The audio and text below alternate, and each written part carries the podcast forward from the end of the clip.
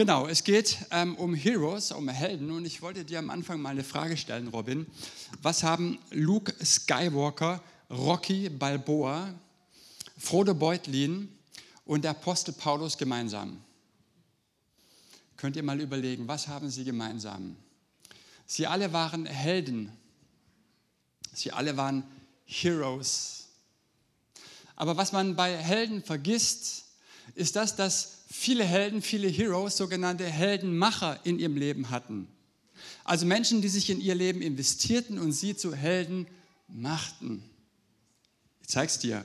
Luke Skywalker hatte Obi-Wan Kenobi, der ihn nicht nur darin unterwies, die Macht, die ein Jedi-Ritter hat, anzuwenden, sondern auch den Widerstand anzuführen und das Imperium zu stürzen. Rocky Balboa hatte Mickey, der ihm nicht nur im Boxen trainierte, sondern der ihn auch begeisterte und bewegte und ihm beibrachte, wie man eine ganze Stadt und letzten Endes auch ein ganzes Land hinter sich bringen kann.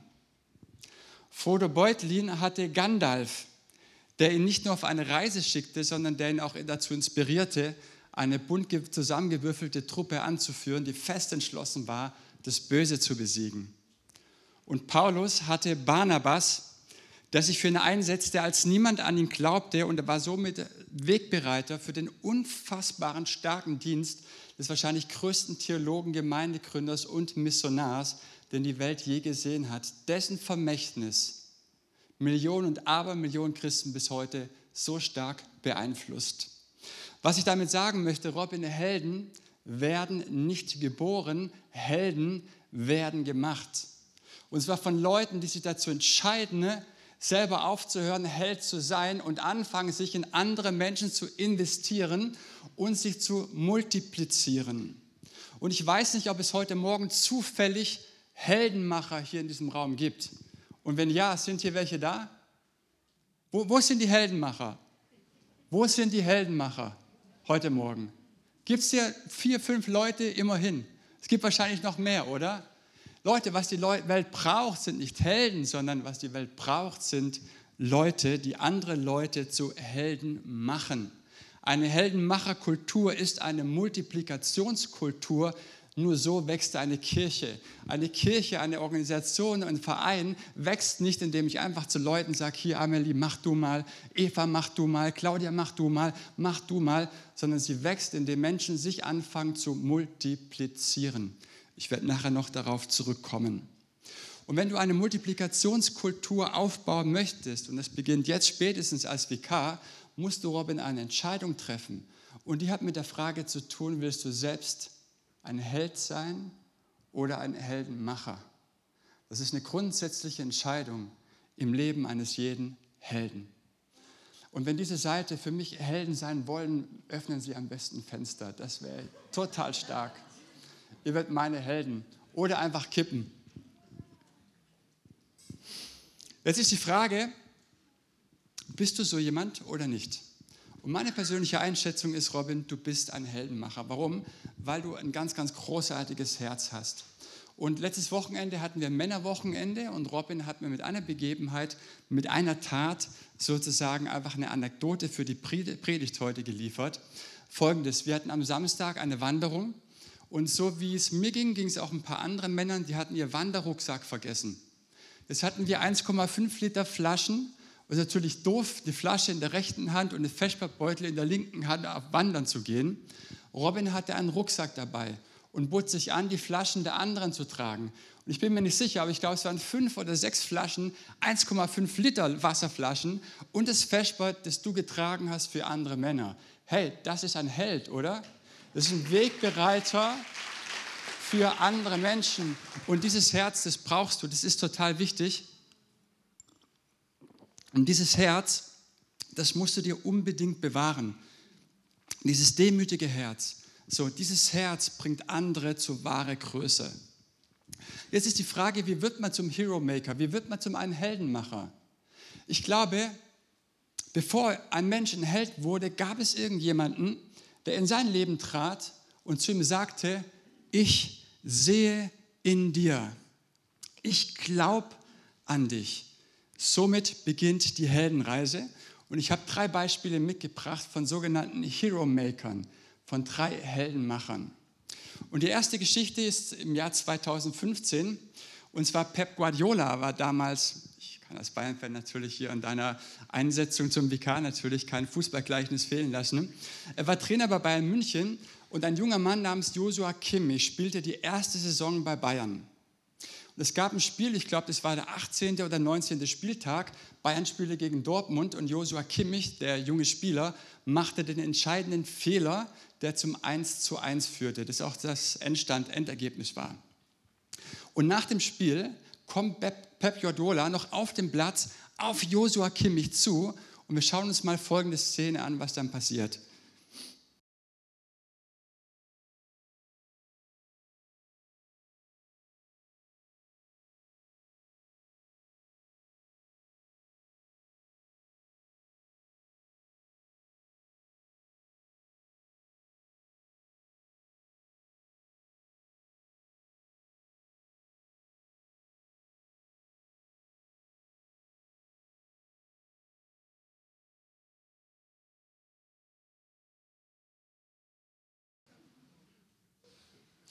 Okay, stell dir mal vor, du machst im Geschäft einen Fehler und dein Chef kommt so zu dir und redet mit dir. Wäre ziemlich krass, oder? Und die Journalisten haben ähm, Joshua Kimmich nach dem Spiel gefragt, wie schlimm der Einlauf war, den er da kassiert hat von seinem Trainer. Und Joshua Kimmich sagte, ja, wir haben kurz über den Fehler gesprochen, aber dann hat er mir eigentlich die ganze Zeit nur gesagt, dass er glaubt, dass ich auf meiner Position der beste Spieler dieser Welt werde. Und ich finde das so entscheidend. Du machst den großen Fehler, du bist jung, aber danach kommt jemand und sagt, hey, ich sehe in dir glaube, du wirst der beste Spieler auf deiner Position werden.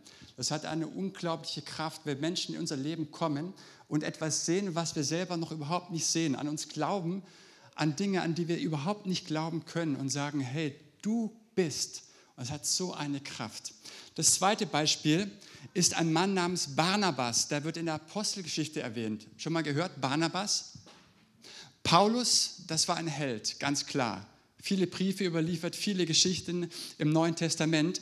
Aber Barnabas war so ein Wegbereiter für Paulus. Was meine ich damit? Wir wissen, Paulus kam irgendwann zum Glauben, früher Saulus. Vor Damaskus hatte er die Begegnung mit Jesus Christus. Er ist ihm erschienen in so einem ganz grellen Licht. Paulus war mit Blindheit geschlagen und er hatte eine Offenbarung über den Herrn. Was man wissen muss, dass Saulus, also damals, ähm, so ist er noch, ein leidenschaftlicher, glühender Verfechter war in der Christenverfolgung. Er war, das wissen wir zumindest, beteiligt an dem Tod von Stephanus und ob er noch weitere Christen umgebracht hat bzw. beteiligt war, das wissen wir nicht. So, Paulus kommt es also zum Glauben an Jesus und möchte sich den Christen anschließen. Und wir lesen jetzt mal, was hier in Apostelgeschichte 9 steht. Ich lese vor, als Saulus wieder nach Jerusalem kam, versuchte er sich den Jüngern anzuschließen, aber sie hatten alle Angst vor ihm, weil sie nicht glauben kannten, konnten, dass er jetzt auch ein Jünger Jesu war. Das heißt, die Christen hatten Angst. Die hatten gedacht, okay, der schleust sich bei uns ein, will uns wahrscheinlich auch verfolgen. Das bedeutet, Paulus hätte, wenn Barnabas nicht gewesen wäre, unter den Christen kein Fuß gefasst. Sie hatten alle Angst. Und dann heißt es weiter, Vers 27, da kam ihm Barnabas zu Hilfe. Er brachte ihn zu den Aposteln und berichtete ihnen, wie Saulus auf seiner Reise nach Damaskus den Herrn gesehen, gesehen und wie der Herr mit ihm gesprochen hatte. Außerdem berichtete er ihnen, wie unerschrocken Saulus dann in Damaskus im Namen Jesu aufgetreten war. Von da an ging Saulus bei den Christen in Jerusalem aus und ein und auch hier trat er unerschrocken im Namen des Herrn auf. Was ich hier so stark war, hier war ein Mann namens Barnabas. Und er hatte etwas in Paulus gesehen und er wusste, du bist ein glühender Verfechter. Und wenn du mit deinem Eifer, wie du damals die Christen verfolgt hast, jetzt das Evangelium verkünden wirst, dann rumble in the jungle, dann geht es mal richtig ab. Und das sah er in ihm. Und er trat ihn zur beiseite und sagte, ich verbürge mich mit meinem Namen, mit meiner Integrität für diesen Paulus. Und wenn Barnabas nicht dieser Wegbereiter gewesen wäre für ihn, ne, hätten wir wahrscheinlich zumindest die Ausbreitung des Neuen Testaments nicht in der Form gehabt. Zumindest ist das meine Theorie. Also wir haben da jemanden gehabt, der sieht etwas in Paulus und setzt sich für ihn ein. Das sind Heldenmacher, das sind Hero Maker. Und das dritte Beispiel ist meine eigene Geschichte. Und zwar, ähm, ich bin mit 25 zum Glauben gekommen und das war in meiner Ausbildungszeit. Und in meinem letzten Ausbildungsjahr, kann ich mich erinnern, mussten wir im Deutschunterricht, mussten wir eine Präsentation, die ging so eine halbe Stunde, halten mit damals noch Tageslichtprojektor und so. Und das wurde dann benotet. Und ich habe damals einen Vortrag über den Buddhismus gehalten, über den Dalai Lama. Und Leute, ich kann euch sagen, dieser Vortrag war so unterirdisch schlecht, wie es nur irgendwie geht. Also schlechter als schlecht. Das war wirklich katastrophal. Ich war so nervös, ich habe nur gestammelt, ich habe irgendwie kaum ein Wort rausgebracht. Also wirklich schlecht. Und ich kann mich erinnern, wie ich damals danach diesen Gedanken dachte, wenn ich eine Sache sicher weiß, dann die, dass ich niemals vor Menschen stehen und sprechen werde. Das ist so sicher wie das Amen in der Kirche. Das werde ich niemals tun. Und ich kam im letzten Jahr, wie gesagt, zum Glauben.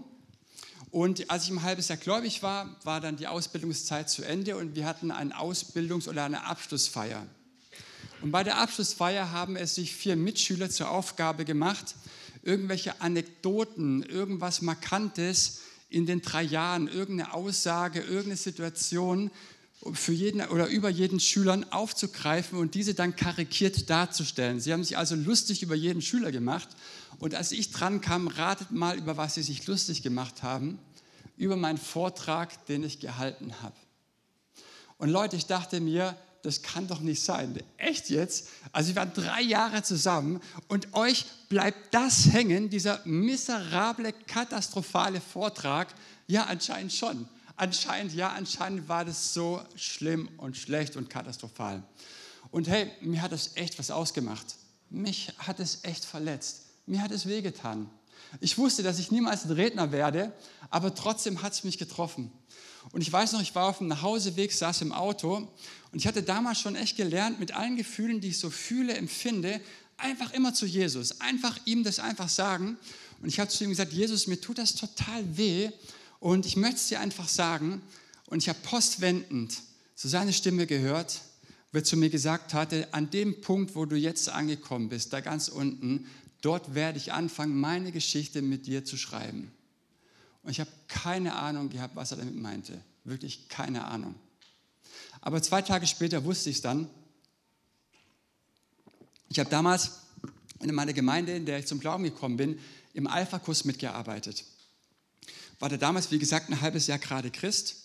Und ich habe das noch so im Gedanken gehabt. Hey, ich werde niemals irgendwie Redner werden. Ich bin einfach zu schlecht. Die Leute machen sich lustig über mich. Und dann kam vor dem Abend, ich glaube, es war der zweite Abend, der Alpha-Kursleiter auf mich zu. Das war der Mann, der mich im ersten Jahr meines Glaubens auch begleitet hat, so in den Glauben hinein begleitet hat.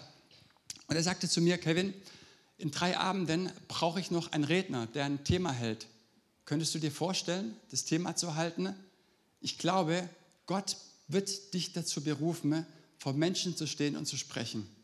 Das war unfassbar. Und ich erzähle das deswegen nicht, weil ich sagen will, hey, schaut mal, was für ein toller Redner ich heute bin, sondern ich zahle es deswegen, weil ich sagen möchte, dass diese Fähigkeit, in das Leben von Menschen hineinzusprechen, ich sehe in dir eine unfassbare Kraft hat.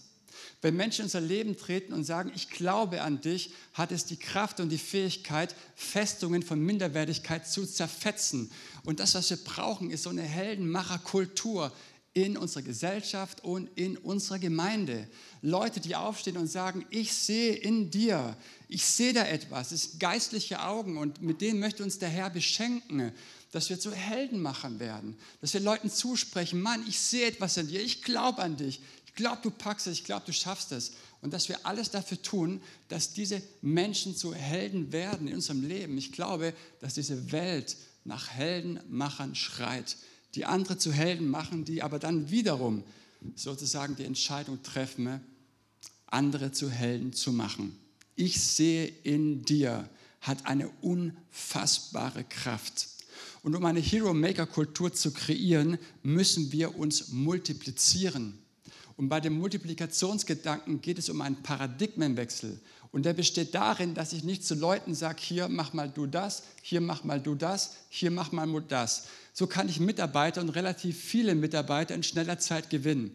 Bei dem Multiplikationsgedanken geht es aber darum, dass ich weggehe, einfach nur Aufgaben zuzuteilen und anfange, mein Herz, meine Leidenschaft, meine Vision, meine Träume in andere Menschen zu platzieren und mich zu multiplizieren.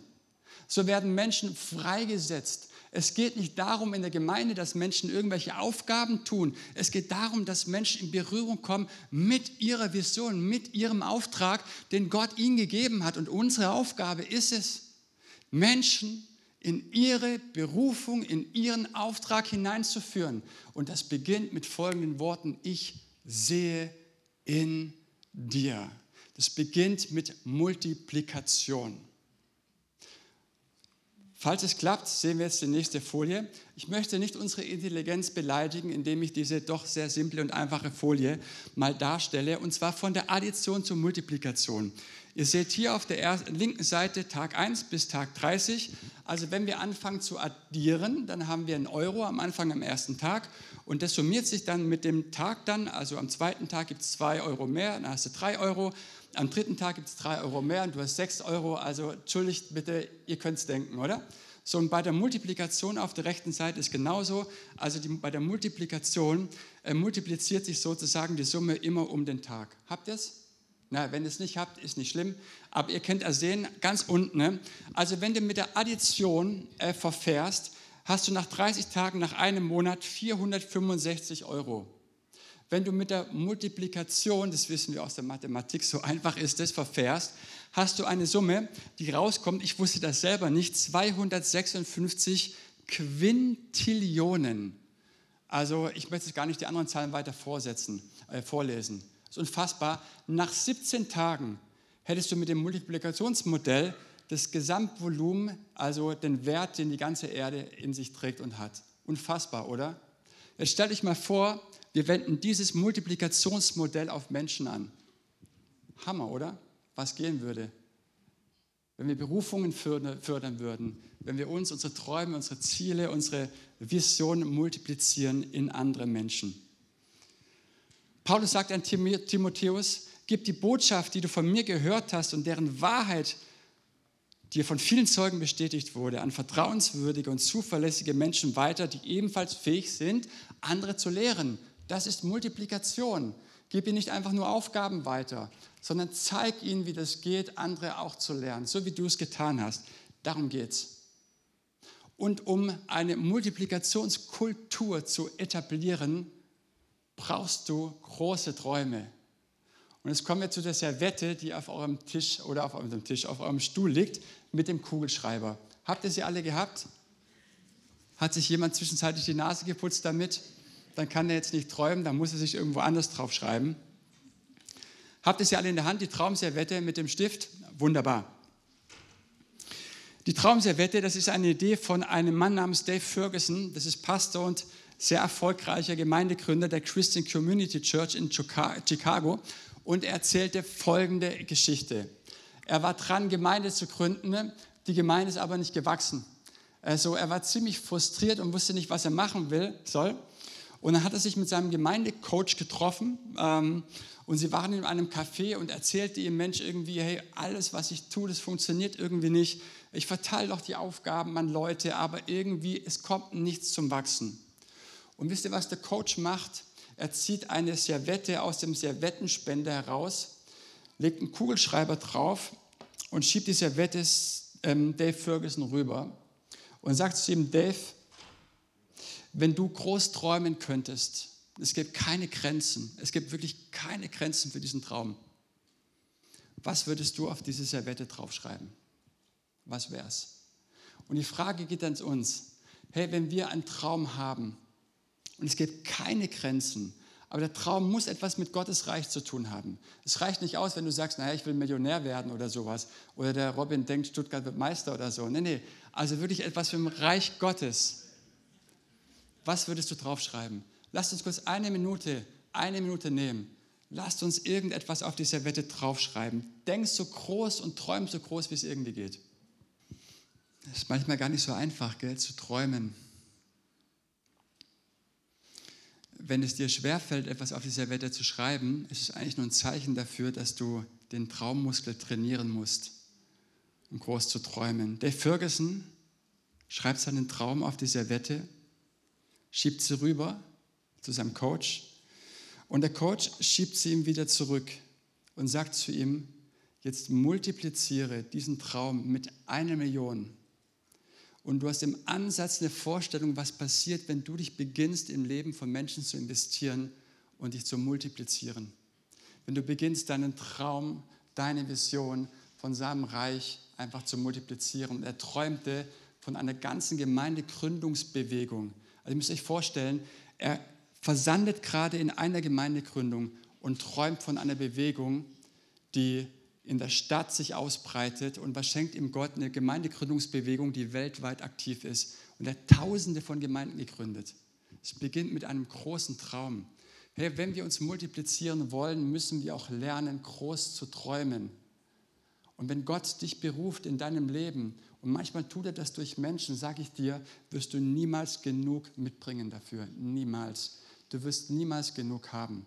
Und wenn du jemals genug hast für das, was Gott dir schenken möchte und geben möchte, dann ist es nicht sein Traum. Wenn Gott dich beruft, dann befähigt er dich und dann übersteigt es immer dein Maß deiner Fähigkeiten, immer. Aber deswegen brauchen wir Menschen, die an uns glauben. Wir brauchen Menschen, die sich in unserem Leben multiplizieren, Robin. Und damit möchte ich dich heute Morgen total ermutigen. Der Ferguson hat eine Entscheidung getroffen. Ich werde mich ab sofort im Leben von Menschen investieren. Ich werde nicht nur Leute mit Aufgaben betrauen, so wie es die drei vorgemacht haben, wie es der Reinhard so wunderbar gezeigt hat im Anspiel, sondern die sich angefangen haben, im, Menschen von, im Leben von Menschen zu investieren. Und ich fand es so stark, dass er so sagte, er traf die Entscheidung, dass seine Früchte auf den Bäumen anderer Leute wachsen sollen. Ich finde das so stark. Ich treffe die Entscheidung, dass die Früchte meines Tuns auf den Bäumen anderer Leute wachsen und nicht auf meinen Bäumen. Ich werde ein Heldenmacher. Und ich glaube, dass Gott uns dazu beruft, selber von Helden zu Heldenmachern zu werden. Leute, die andere ermutigen, groß zu träumen, aber die nicht nur irgendwelche Schäume vorsetzen, sondern ihnen gleichzeitig auch an die Hand geben, wie sie diese Träume erreichen können, nämlich durch eine sogenannte Multiplikationskultur. Das ist das Prinzip, das Gott uns an die Hand gibt. Wisst ihr, was die eigentliche Frucht des Apfelbaums ist? Das ist kein Apfel, das ist ein Apfelbaum. Schon mal drüber nachgedacht? Das ist ein Apfelbaum. Und der Weg ist ein längerer Weg, als einfach nur einen Apfel zu äh, pflücken. Multiplikationskultur ist der längere Weg, aber der, der auf Dauer der viel fruchtbarere Weg ist. Jesus hat sich multipliziert, Paulus hat sich multipliziert, Johannes, der Apostel, hat sich äh, multipliziert, Obi-Wan Kenobi hat sich multipliziert. Und Robin, was wird dein Vermächtnis sein? Am Ende deines Dienstes, was wird dein Vermächtnis sein? Die Frage, die musst du dir genau jetzt stellen, spätestens jetzt. Nicht, wenn du weißt, ich gehe ein paar Jahre in Rente, das ist zu spät.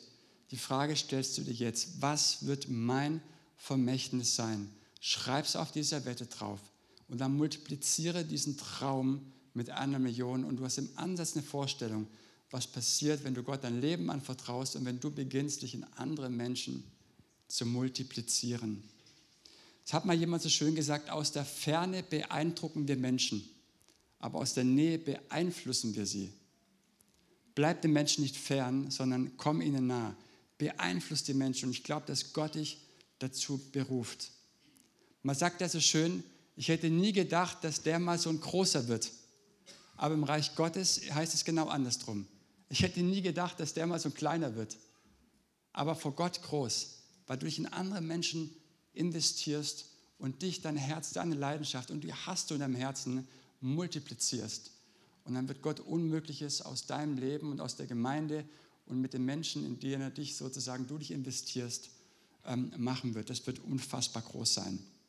In diesem Sinne, Robin, möchte ich ermutigen, sei ein Multiplikator, träume groß, du hast allen Grund dazu. Und ich, was ich vergessen habe zu sagen, bei Dave Ferguson in seinen Gemeinden hängen überall seit diesem Tag Servettenspender mit Kugelschreiber im Gottesdienstraum auf jeder Seite, weil sie ihre Leute dazu ermutigen, groß zu träumen. Das ist eine Wahnsinnskultur, oder? Eine Träumekultur, eine Multiplikationskultur.